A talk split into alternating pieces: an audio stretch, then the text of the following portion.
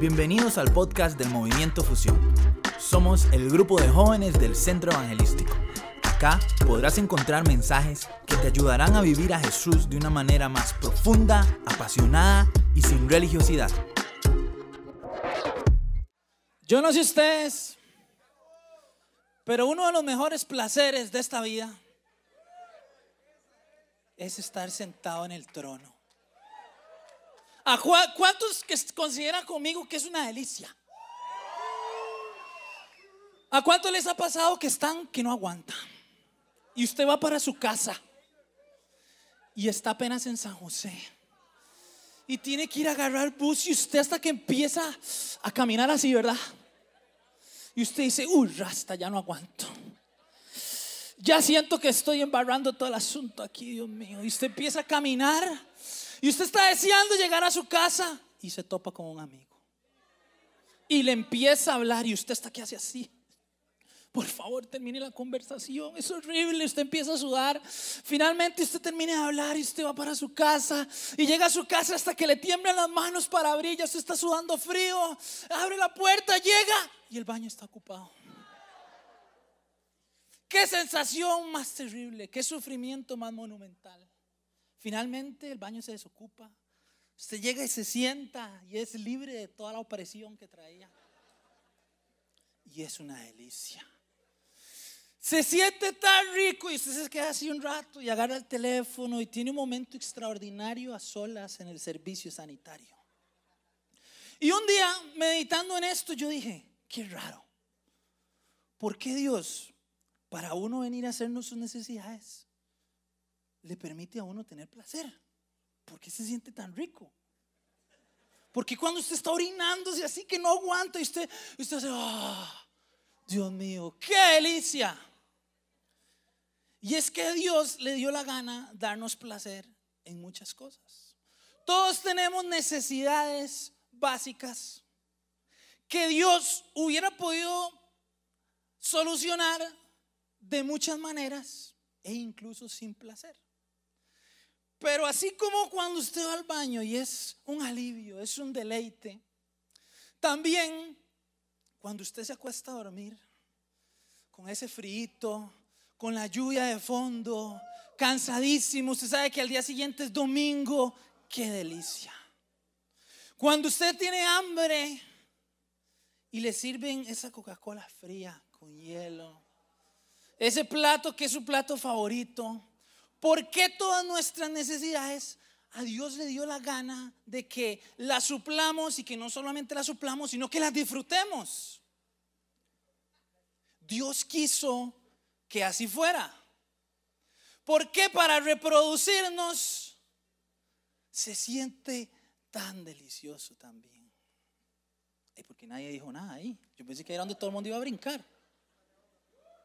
Antes mi placer favorito era estar aquí en la taza, pero desde que me casé esa vara cambió. Absolutamente y definitivamente. Pero Dios quiso que nosotros tuviéramos placer. De hecho, creó en nuestro cerebro y nuestro sistema límbico un sistema que se llama sistema de recompensa, que es el que se activa y nos hace sentir placer cuando satisfacemos algunas de nuestras necesidades. Hay placeres físicos, placeres intelectuales, hay un montón de tipos de placeres, pero Dios quiso que tuviéramos placer. El placer muchas veces está ligado a pecado, a que eso está mal y no. A Dios le dio la gana. De hecho, su palabra está llena en todo lado de lugares donde Él nos manda a disfrutar. En el que, híjole, Dios amén. Aleluya. Eclesiastés 9 dice: Ve, come tu alimento con regocijo, bebe con buen corazón. Nos manda a comer, pero así, no, no a comer, no, a disfrutar.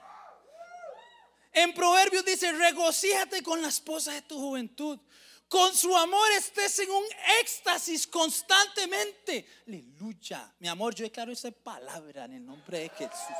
En un éxtasis, voy a hacerle caso a esa palabra de Dios. En un éxtasis constantemente, no de a poquitos, constantemente. ¿Cuántos se van a casar aquí ahorita? Yo veo a, alguien por allá atrás, a Paula, a Cris, que dice, arrebato ese versículo ahora. Pero ojo lo que dice, con la esposa de tu juventud, no se carebarlo En 1 Corintios dice, no se priven el uno del otro. O sea, Dios constantemente nos manda a disfrutar plenamente de los placeres. Porque él así, él así lo quiso. Y no solamente eso, Dios tiene placer también. Dice la palabra que cuando estaba la creación, terminaba un día y Dios se paraba a contemplar lo que hizo. Y dice, y vio Dios que era bueno. Tenía un placer Dios, una satisfacción de ver eso. Y terminaba otro día y decía, qué bien quedó esto. Y vio Dios y estaba satisfecho en su corazón. También dice que Dios se deleita en la alabanza de su pueblo. Dios tiene placer cuando le alabamos. Es, es un ser que, que se deleita, que disfruta. En otra ocasión también Dios vio a Jesús cuando estaba siendo bautizado. Dice, este es mi hijo amado en el que tengo complacencia, en el que disfruto, en el que tengo placer. Así que Dios no solamente nos da placer, sino que es un ser que también tiene placer y que disfruta. Y vamos a, hablar el día de hoy respecto al placer. Estamos comenzando una serie que se llama Placer, Amor y Sexo. Van a ser tres noches fusión. Así que si usted vino hoy, tiene que venir a todas las que siguen para que lleve el hilo de lo que Dios nos quiere hablar. Y de esta misma forma también todas las personas que nos están viendo le damos la bienvenida porque si ustedes no lo saben, nos ven miles y miles de personas por toda Latinoamérica. Así que los que nos están viendo a través de Enlace Juvenil y de las redes sociales les damos la más cordial bienvenida acá del Centro Evangelístico. Démosle todos un fuerte aplauso porque somos bendecidos y privilegiados de que de esta casa se transmite a muchos países en toda Latinoamérica. Pero ¿qué pasa con el placer entonces? ¿Por qué si Dios no lo da y es tan maravilloso, por qué de repente se empieza a ligar con cosas que no son correctas? Y es que Satanás es un experto en tomar lo que Dios hace y corromperlo. Es un experto en tomar la obra de Dios porque Satanás no puede crear nada. Dios viene y crea el placer, pero Satanás lo agarra porque como él no puede hacer nada, es un mentiroso, dice la Biblia que él solo vino a matar, a hurtar y a destruir. Él toma lo que Dios hace y lo transgiversa, lo corrompe, lo destruye y lo utiliza para destruirnos a nosotros que somos su creación.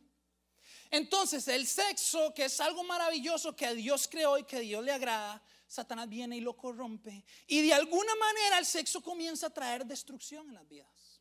Toda la creación tan maravillosa de Dios que está ahí para que la disfrutemos, de alguna manera Satanás la agarra y crea adicciones a sustancias, a, cosas que estaban hechas no para destruirnos, pero las agarra y las corrompe para nuestra destrucción. En Génesis, si usted ve, Dios agarra a Adán y a Eva y los pone en un paraíso de placer. Podían comer, podían disfrutar. No tenían límites y restricciones para disfrutar. Dios los puso en un lugar maravilloso, en un paraíso. Podían comer, Tuvieron el tiempo para ponerle el nombre a todos los animales que existían. Era un paraíso de placer porque Dios para eso los creó, para que convivieran con Él, tuvieran una relación con Él y disfrutaran. Ese fue el plan original de Dios. Que tuviéramos una relación con Él y que disfrutáramos. Y solamente le dijo, de este árbol no coman. Es la única restricción. Alguna gente se pregunta, ¿por qué Dios hizo eso? Si Dios sabía lo que iban a hacer. Es muy sencillo. Si usted quiere que una persona sea buena, usted tiene que darle la opción de algo malo. Si no serían robots que solamente hacen lo bueno porque no conocen lo malo. Entonces Dios puso un árbol para que nosotros tuviéramos libre albedrío y escogiéramos. Porque si no hubiéramos sido robots, Dios quería una relación real donde la gente dijera, no, yo escojo amar a Dios. Por eso puso ese árbol, para poder que el amor que Adán y Eva tenían fuera real. Porque si no hay nada malo y pues no se vale. No tienen opción, no tienen cómo escoger amar a Dios y cómo decirle que no a algo que Dios le dijo. Entonces el asunto es que Dios pone ese árbol ahí y le dice solamente esto, ¿no? Disfruten de todos los placeres, solamente esto, ¿no? Es por su bien, es por su cuidado. Si ustedes comen de esto, van a haber consecuencias.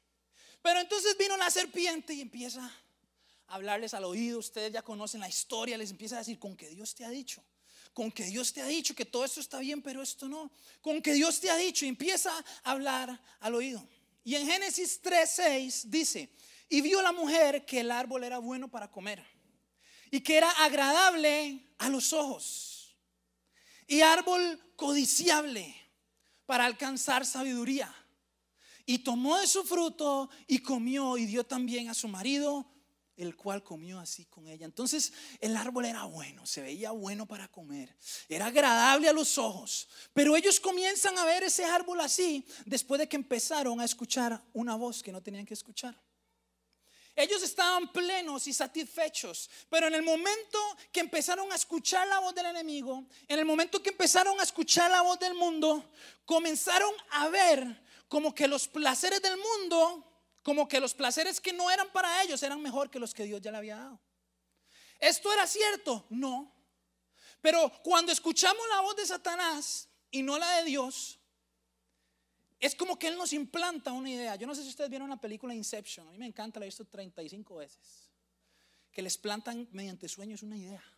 Cuando escuchamos la voz del diablo, Él nos implanta una idea y nos dice, no, pero es que eso de Dios, eso está bien, pero yo tengo algo mejor que ofrecerte. Eso está bien, pero, pero eso no se disfruta tanto. Yo tengo un mejor placer para darte.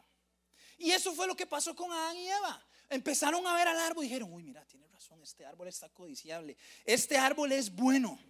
Y por primera vez cuando Adán y Eva comen eso, se vuelven a ver y se ven desnudos, tienen vergüenza, tienen condenación, se sienten mal y tienen consecuencias por lo que ellos hicieron, por la desobediencia. Entonces, por primera vez en la historia, el placer ya no solamente está ligado a disfrutar, sino que el placer se liga y se une con un sentimiento de condenación, con un sentimiento de culpa. Se liga el placer con un sentimiento de vergüenza y trae consecuencias. No estaba hecho para eso, pero cuando el enemigo vino y toca lo que Dios hace, trae condenación, culpa, señalación, trae ese sentimiento de que algo está mal. Así que Adán y Eva arriesgaron toda la paz que tenían, lo maravilloso como ellos estaban viviendo, lo que Dios les había ofrecido, por tomar de algo que Dios les había dicho solamente de esto, no, es por tu bien. Y sacrificaron un placer verdadero por un placer pasajero. Porque al comer de este árbol vienen todas las consecuencias que el pecado entra. Y Dios le dice, ahora tendrás que parir tus hijos con dolor, le dijo a Eva, y ahora vos tendrás que trabajar eh, eh, y por, con el sudor de tu frente. Y viene a traer muchas consecuencias debido a que escucharon la voz del enemigo y creyeron que lo que el mundo ofrecía era mejor que lo que Dios ofrece.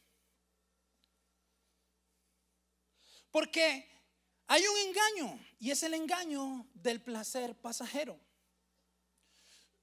Dios nos creó para que disfrutáramos de su placer y tuviéramos plenitud. Pero los placeres pasajeros siempre van a generar hambre de más placer. Si usted vivió en el mundo y usted experimentó el sexo con una y otra persona, no importa cuántas veces usted lo tuviera, usted siempre quería más. Y usted siempre quería otra experiencia y otra persona y otro hombre y otra mujer porque es insaciable, porque es un placer que es engañoso, que nunca te va a llenar. Si experimentaste una fiesta con alcohol y una borrachera tras otra, no importa qué tan mal te sintieras al día siguiente, a la otra semana o a las dos semanas querían más. Si experimentaste el placer de, de, la vanidad, por ejemplo, que no está mal hacer ejercicios, ir al gimnasio, tener estos cuadritos como los míos, Pero ¿qué pasa? Que el enemigo viene y lo toca y te ves al, espejo y estás bien y dice, no, ocupo más. Fulanito está mejor que yo.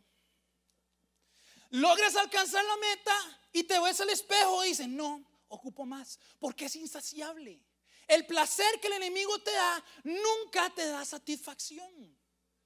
Te produce hambre de querer más y de querer más y de querer más. Entonces empezás con el cigarro y con uno y con dos y con tres y de repente te estás fumando tantas cajas y de repente probás la marihuana y empezás con uno y dos porque no te hacen daño, pero de repente no lo puedes dejar. Y entonces probás la cocaína y de repente sos adicto y empezás a probar las pastillas y de repente tu vida está completamente atada porque siempre el placer que el enemigo te ofrece te produce hambre de querer más. No hay satisfacción. Porque aunque a veces hemos pensado que el placer y la satisfacción es lo mismo, yo personalmente creo que no. Porque El enemigo nos promete ese placer y la verdad es que sí hay placer. Usted no me va a decir que usted no sintió bien haciendo todas las cosas mal que usted hacía. ¿Se sentía bien o no? Solo un par de honestos. No, ¿Se sentía rico o no? No, pero no lo celebre tampoco. ¿ya? Bárbaro. Porque todos los placeres que el enemigo nos da nos producen insatisfacción, nos producen hambre de más. Mientras Dios te ofrece satisfacción y plenitud, placer y plenitud, deleite y plenitud, el enemigo te ofrece, sí, placeres ilimitados, pero con un costo, con un precio. Te ofrece placeres ilimitados que generan vacíos, que te producen necesidades que en realidad son innecesarias, que te producen una constante insatisfacción, porque sentís que necesitan más. Porque no, no es suficiente con un día. Él siembra una semilla de hacerte creer que, hay más, que hay más, que eso no fue suficiente. Porque querés ir de experiencia en experiencia, de vivir algo en vivir algo más, de subir este, este placer que sentía algo más. Porque entonces ya no puedes disfrutar una relación si no hay sexo. Ya no disfrutas una fiesta si no hay alcohol. Ya no disfrutas un maravilloso paisaje si no tenés el puro de marihuana en tu mano. Ya no disfrutas la soledad si no hay pornografía. Porque aparentemente es libertad. ¡Ey! Vaya, sea libre. Sienta, experimente.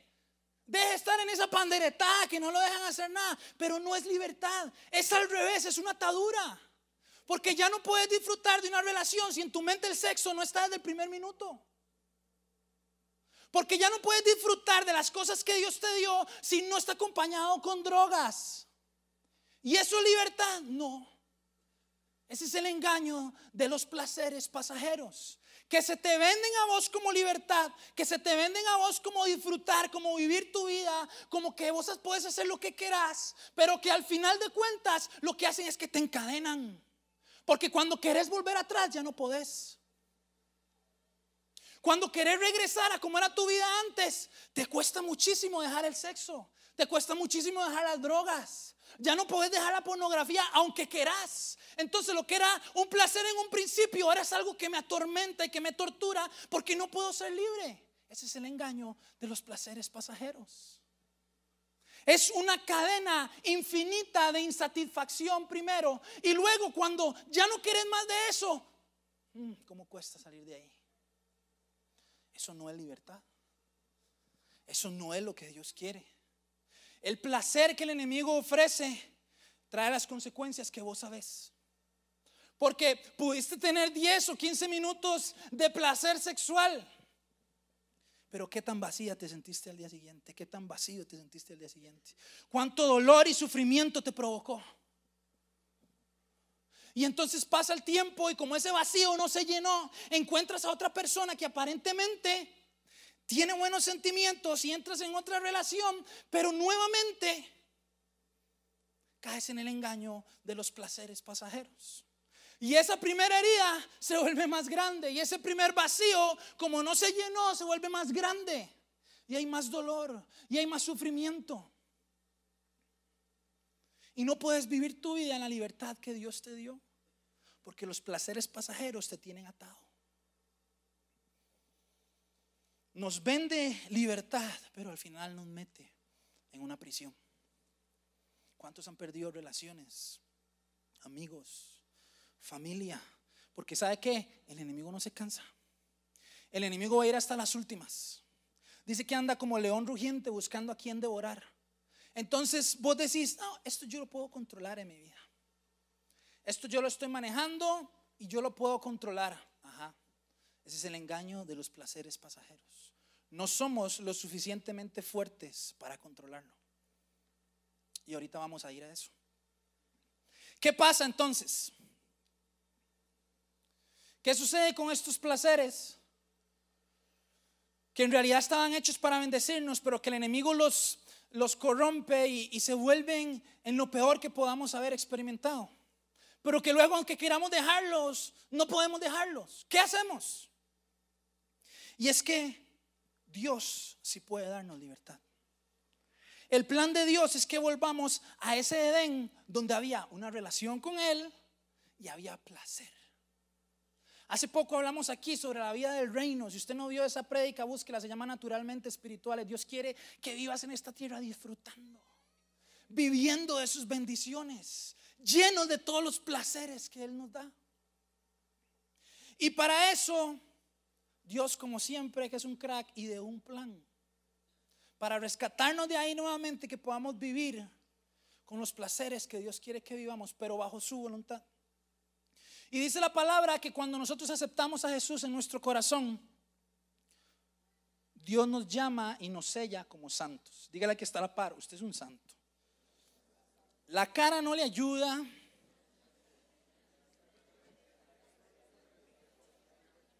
Pero usted es un santo y usted es una santa. Y usted sabe qué significa ser santos. La palabra nos llama santos desde el momento en que aceptamos a Jesús en nuestro corazón. De hecho, en la palabra de Dios dice, Jesús decía, sed santos porque yo soy santo. Santo significa algo que es separado, algo que es apartado. Entonces Dios crea un plan y nos ofrece una manera de cuidarnos. Dios crea un plan y nos aparta. Nos separa del mundo y nos pone bajo su cuidado en su redil. Cuando Él decide que nosotros seamos santos, aunque no lo merecemos, nos dice, vos sos santo. Porque en el momento que aceptas a Jesús, tomás la misma identidad de Dios y como Dios es santo, nuestra identidad es que somos santos. Nos aparta y nos pone en un lugar y nos comienza a trabajar un proceso de santificación, porque soy santo porque Dios me dice que soy santo, pero tengo que trabajar un proceso de santificación que es diario. Y para que ese proceso funcione, Él nos pone en un lugar, en su redil, para cuidarnos. Dice la palabra que Él es nuestro pastor y que Él nos cuida como ovejas que están en un redil.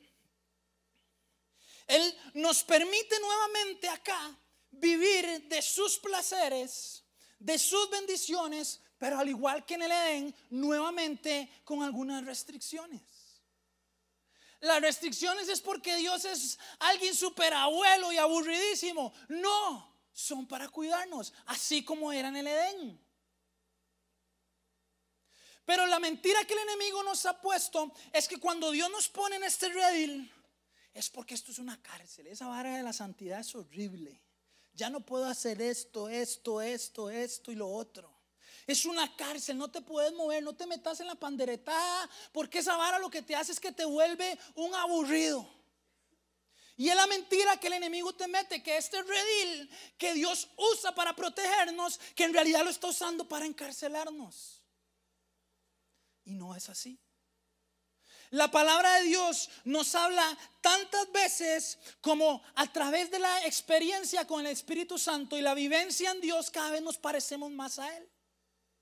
Entonces, todos esos, esos anhelos y esos placeres que se arraigaron a nuestra vida, solamente podemos ser libres de ellos si estamos aquí adentro en el redil, donde el buen pastor nos cuida, nos quita la lana, nos trabaja nos cuida nuestro corazón y en un proceso de santificación nos hace parecernos más a Él. Pero hemos creído la mentira del enemigo. Nos hemos sentido encerrados. Y no solamente eso, sentimos que es una prisión a veces y que no nos protege. Y nuevamente aquí el enemigo viene a hacer lo que hizo con Adán y Eva. Mira, vos ahí en ese redil estás disfrutando, pero vea lo que hay allá. Eso está mejor que lo que usted vive. Eso está mejor que lo que usted está experimentando. Y nuevamente, porque él no sabe hacer otra cosa, él solo hace lo mismo. Empezamos a escuchar y decimos, uy, sí, suave. Tiene razón. Esa vara de que a Dios le, le gusta el sexo hasta el matrimonio, y está bien. Uy, rasta, pero de ahí. Eso que me está hablando el enemigo, como que, como que me está gustando más. Y entonces, este redil que nos protege, según lo que el enemigo nos habla y nosotros le creemos, de repente nosotros empezamos a hacer así. Digo, abrir el toquecito porque aquí me sentía un toque incómodo en esta área. Aquí ya tengo como más espacio, ya tengo más libertad. Está bien. Y de repente, no, yo, yo me pego a la fiesta los fines de semana, esa hora no tiene nada malo, yo todo controlado, es ahí suave, tranquilo. ¿Verdad? Ahí la Cali, usted sabe. Al rato estaba al volante, salga y me monte. No sé. Entonces, usted se cree en la capacidad de venir y hacer esto. Curamos un toquecito, pero es que me siento un toque incómodo aquí con esta, con esto que, que, me protege, pero que a veces me siento como en una cárcel, ajá. Y estás escuchando la mentira del enemigo. Y entonces después venís y decís, soy pastor, es que, di no, me la pegué exageradamente. Hice esto y esto, yo jamás pensé que lo, que lo fuera a hacer, pero ya, ya, de aquí ya no pasa, ya, ya, ya me di cuenta, ya aquí quedó. ¿Ok? Y de repente, cuando nuevamente estás ahí como un gato encerrado porque sentís que esto es una cárcel y porque no estás aprovechando este momento, que hacia eso voy ahorita, entonces empezás y si nos acordamos, esto qué más, porque ahí está ahora ya. Y nosotros empezamos a correr los límites. Porque cuando una cervecita y un fin de semana no eran malos, pero entonces ya son dos, y entonces ya son tres, y ya son todos los fines de semana. Y entonces de repente amanecí en Jacob, tirado, borracho, y te levantás con una mujer que no sabe ni quién es. Y entonces esos límites, vos lo fuiste corriendo sin darte cuenta. Y de repente cuando esto está demasiado abierto, cuando esto está demasiado amplio, Dios ya no te puede proteger ahí. Porque vos corriste los límites. No fue Dios, fuiste vos. Nuestras pequeñas decisiones diarias van corriendo los límites. No, esto, esto no, no me hace nada malo. Yo estoy joven. Esto que era para cuidarte de repente está demasiado abierto. De repente está demasiado lejos. Y ya ahí Dios no puede cuidar de vos porque tus propias decisiones abrieron ese lugar que era para protegerte. Que era por tu bien. Por eso es que esa, esa línea de esto es bueno o esto es malo. ¿Con cuántas cervezas o copas de vino es que la vara está mal? Para saber y no pasarme. ¿Para qué empezás a correr los límites? ¿No entendés que Dios te está protegiendo? Eh, los besos con cuánta presión es que pueden, cuánta lengua. La mano a cuántos centímetros de la rodilla. No, vamos a ir a la casa, vamos a estar solos, pero es que, que estamos cumpliendo años, vamos a ir a la playa, vamos a estar al mismo hotel, pero cuartos aparte. Ah, Jesucristo. Usted lo que está haciendo es haciendo esta barrera así. No así, la está haciendo como así, la está botando toda. Así. Y entonces lo que estaba para protegerte, como vos pensaste que en tus decisiones, yo sí, yo lo manejamos ahí. Las líneas rojas ahí, yo, yo, yo me la voy jugando. Y entonces no aprovechaste lo que Dios tenía para vos. Y ese lugar donde Dios te había metido de repente está destruido. Y de repente está así. Y vos decís, Dios, ¿en qué momento llegué aquí? ¿En qué momento mi vida llegó a este lugar que ya no tiene vuelta atrás? ¿En qué momento me hice un adicto, una adicta? ¿En qué momento me separé tanto de vos? Vamos a caer en una realidad. La realidad es que como dijimos hace un rato, todos estos placeres son ricos y por eso cuesta dejarlos. La palabra de Dios habla de dominio propio. Y aunque sabemos que hay decisiones que tienen consecuencias, a veces las tomamos. David sabía que estaba mal lo que él iba a hacer con Betsabé y aún así lo hizo. Sansón sabía que estaba mal estar con una mujer filistea y aún así lo hizo. Salomón sabía que estaba mal y aún así terminó adorando a otros dioses con tal de estar con otras mujeres. El joven rico dice que escogió la riqueza lamentándose. Él sabía que no estaba, bien escoger la riqueza, pero dice que escogió la riqueza lamentándose. Y es que a veces escogemos lo que no sabemos que está bien, aunque sabemos que está bien. A veces nos vamos por el camino que está mal, aunque sabemos que está mal y que por ahí no está bien ir. Y dice Romanos 7:15, yo sé que en mí, es decir, en mi naturaleza pecaminosa, nada bueno habita. Aunque deseo hacer lo bueno, no soy capaz de hacerlo. De hecho, no hago el bien que quiero, sino el mal que no quiero. Y si hago lo que no quiero, ya no soy quien lo hace, sino el pecado que habita en mí. Esto es como un trabalenguas. Porque entonces quiero hacer lo bueno, pero no lo hago porque parece que hay algo malo dentro de mí. Entonces, aunque sé que puedo ir a hacer lo bueno, no lo hago porque la naturaleza pequeña que está dentro de mí se hace un enredo. Pero la verdad es que todos nosotros vivimos eso. A veces queremos hacer lo bueno, pero nos cuesta, porque hay una naturaleza que entró en nosotros desde que Adán y Eva pecó, que nos jala constantemente a hacer las cosas mal. Entonces no quiero ser tan duro con ustedes tampoco. Porque la verdad es que todos tenemos algo dentro de nosotros que no es nuestra culpa, pero que nos jala y que nos lleva a hacer las cosas que no están bien. Dice también Santiago, la tentación viene de parte de nuestros propios deseos, los cuales nos seducen y nos arrastran. Oiga, nos seducen y nos arrastran. De esos deseos nacen los actos pecaminosos y el pecado, cuando se deja crecer, da a la luz muerte. Si pueden ayudar a acomodar aquí la cerquita, porfa. Que ya, ya ocupan mal otra vez. Entonces, ¿qué hacemos? Nos damos por vencidos. Esta vara es imposible, ¿no? Porque hubo un hombre que sí lo logró. Brandon está soltero. Azari también está soltero. Sin compromisos. Ahí está excelente, ahí donde está está excelente. Muchas gracias. Los números al final, por favor.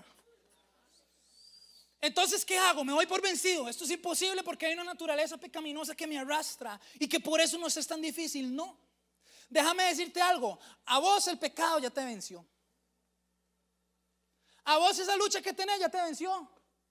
A mí mis luchas ya me vencieron, pero hubo uno que sí logró vencer al pecado. Entonces nos damos por vencidos. No. Si el, si el Luis decía que no odiar, póngame atención aquí, ya vamos a terminar. Este es el, algo que necesito que quede guardado en sus corazones. Si Luis decía que no odiar no es un buen plan para amar. No pecar no es un buen plan para vivir en santidad. No es un buen plan amar a mi esposa solamente no siéndole infiel. Es parte de. Pero no es un buen plan decir que me voy a pasar y que a casar y que mi único objetivo es no serle infiel. No sos, no puedes medir el nivel de hijo que, de Dios que sos por lo que has dejado de hacer, sino por lo que estás haciendo. Porque cuando lo medís por lo que dejas de hacer, eso es una religión, eso es religiosidad. Porque estás poniendo la vara en las cosas que se ven. No es un buen plan no odiar para amar. Entonces ninguna tentación es superada hasta que dejamos de intentar superarla. Ningún placer eh, de estos engañosos lo podemos dejar atrás hasta que dejamos de intentar dejarlo atrás. No es un buen plan vivir en santidad enfocado solamente en las cosas que debemos dejar de hacer. La palabra dice en Gálatas, Cristo nos libertó para que vivamos en libertad. Por lo tanto, manténgase firmes en esa libertad. Entonces, cuando usted sabe que está cerca, no es una cárcel, sino es un lugar que te protege y en el que puedes vivir en libertad, y en el que puedes vivir en protección y en el que puedes vivir bajo el cuidado de Dios y en el que hay placeres, claro. Ahí no te estás enfocando solamente en lo que tenés que dejar de hacer. Si estás luchando contra el sexo, contra las drogas, contra cualquier área en tu vida y tu vida espiritual está muy débil, estás fuera de este lugar donde el que te cuida es Dios y el que te da la victoria es Dios. Pero si me dejo, si dejo de enfocar mis fuerzas en que no voy a hacer esto, no voy a hacer esto, no voy a hacer esto, no voy a hacer esto, no voy a hacer esto, no puedo caer y caes. Otra vez, otra vez, ya llevo un día, dos días, tres días, no lo voy a hacer, no lo voy a hacer, no lo voy a hacer y caes. Si esa fuerza la enfocaras, como dice la palabra, en que te mantenieras firme en la libertad y decís, caí, contra esto no puedo ir a la presencia de Dios. Voy al lugar donde tengo la victoria. Y usas tus fuerzas para venir a este cerco que te protege. Ahí es donde tenés la victoria. Deja de pelear contra cosas que te derrotaron a vos. Vení a enfocarte y a estar con la persona que derrotó esas cosas y que entonces te va a dar la libertad. Aquí en este lugar hay libertad, hay seguridad, hay placer. Y ojo, hay placer y hay satisfacción. Porque sabe que la satisfacción, la satisfacción es sentirse pleno con lo que tengo hoy. En que Dios me permite tener una maravillosa esposa y casarme con ella. Y sabe qué, solo voy a poder tener sexo con ella. Pero me da satisfacción en medio de eso y vivo pleno, disfruto paz y experimento que, que, que, en la sexualidad se puede disfrutar. En la sexualidad he sentido la presencia de Dios. ¿Cómo es eso? Sí, y eso les voy a hablar la última noche fusión de esta serie. Porque cuando disfrutas de los placeres, aquí en medio de este lugar que te protege maravilloso, lo viví, lo disfrutas, hay plenitud. No tenés placeres infinitos, tenés placeres que Dios te dio, pero 100% satisfacción y plenitud. De eso se trata la santidad. No es una cárcel, es un lugar que te protege, es un lugar que cuando estás débil puedes estar ahí y nuestro buen pastor nos cuida, nos llama. Los placeres que puedes disfrutar son aquellos que le llevan la gloria a Dios.